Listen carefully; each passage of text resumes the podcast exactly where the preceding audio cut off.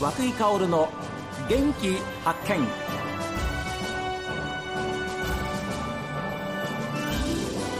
おはようございます。和久井薫です。和久井薫の元気発見。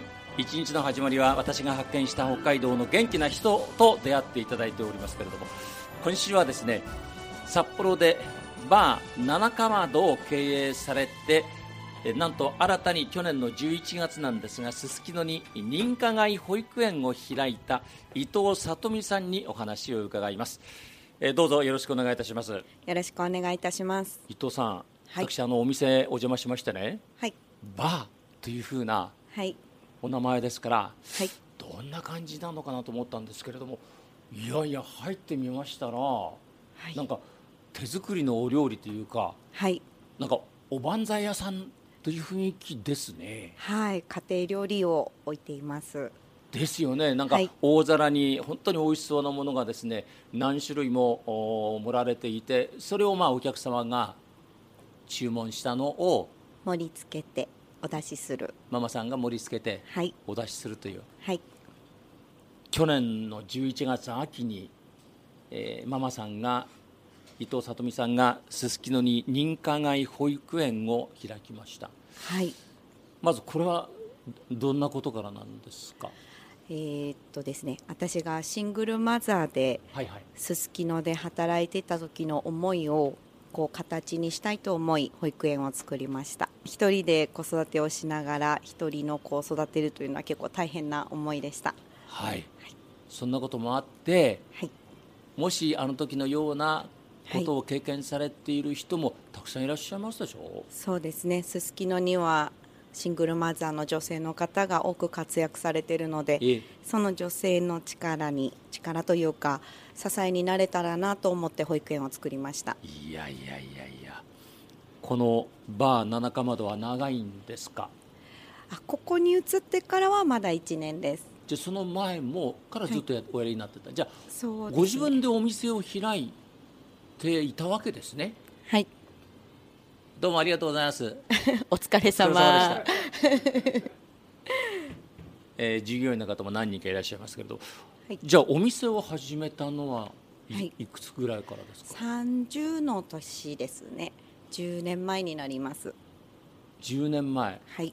あの私まあこうやってお会いしてお話を伺ってるんですけれども、大変失礼な言い方かもしれませんが、非常にあのママさんはお若い。いえいえいえいえ恐れ多いです。お若い。だってお若いお年聞いてもいいですか？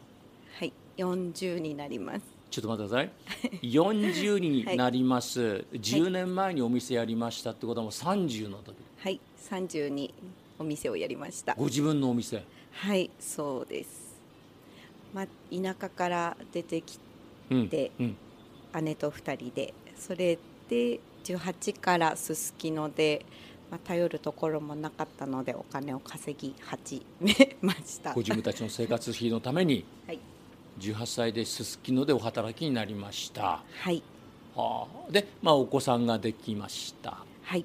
ということはお子さんはですね成人されてます？はい。もう21で今年22ですね、ご自分でじゃあ育てられたわけですよね。そうですねあの離婚してしまったのでその後一人で育て上げました、うん、でシングルマザーになりました。はいシングルマザーになりまた夜の世界に戻り。はあ、はあ、そうですよね。だってお子さんを育てていかなくちゃいけないわけですもんね。はい。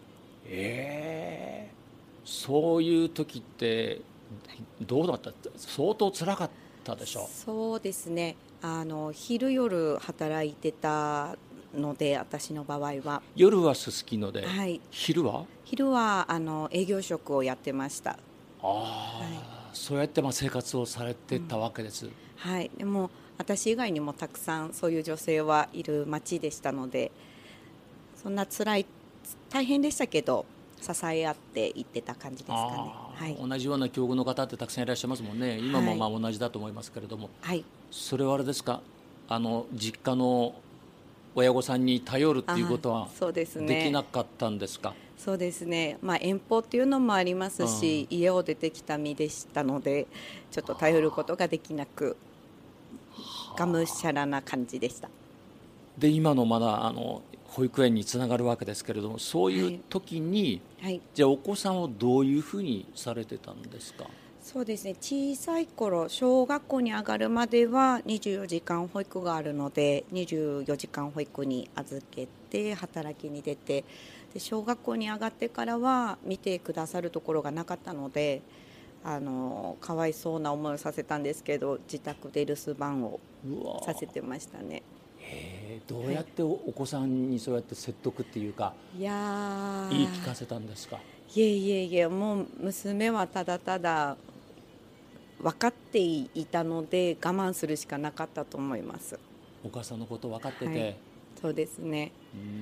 なので特に何も言うん言わなかったですね。はい。なおさら辛いですよねお母さんとしては。そうですね。はい。ねですから昼間働いて、はい、でまあ学校に行ってるお子さんは、うん、じゃあ家に帰ってきてもお母さんがいない生活で、そうです、ね、食べるものなんかどうされたんでしょう？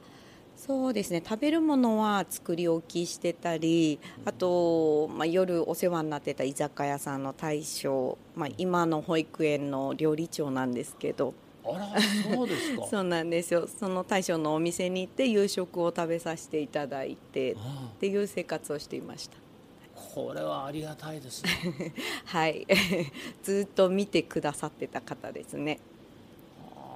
で例えばお店終わりますはい、学校に上がる前はあのお嬢さんは預けられていたんですけど、はい、じゃあその、お店終わったらお子さんを迎えに行って20時間保育園に迎えに行ってそうですね。でも私の場合は12時で帰るホステスだったので12時頃。夜中の12時で。はいそうですね。1時頃に寝てる娘を抱えて帰る生活でしたね。うわ、うんいやいやいや当然じゃあ娘さんはでしょう、はい、まあ起きる時もあればそうですね。まま寝ておんぶされて、はい、お母さんと一緒に家に帰るっていう生活だったんですね。そうですね。はあ。冬が大変でした。冬大変でしょう。かわいそうでしたね。ぐるぐる巻きにして帰ってました毛布で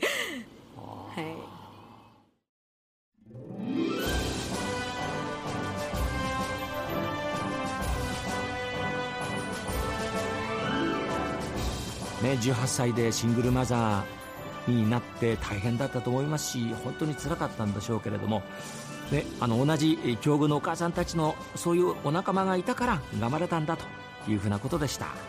強いですね。それではこの続きはまた明日です。さあ番組を聞いての感想はメール元気アットマーク STV.jp genki アットマーク STV.jp ファックスは0112027290おはがきの方は郵便番号 060-8705STB ラジオ和久井薫の元気発見までです。この後は北海道ライブ朝耳をお送りします。今日も一日健やかにお過ごしください。